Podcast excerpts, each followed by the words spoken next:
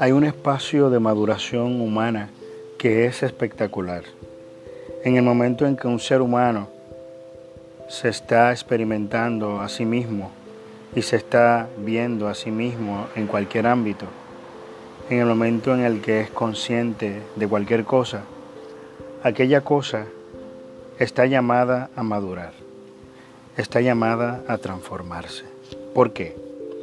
Porque la conciencia está tocando aquella cosa, está conectando con aquella cosa.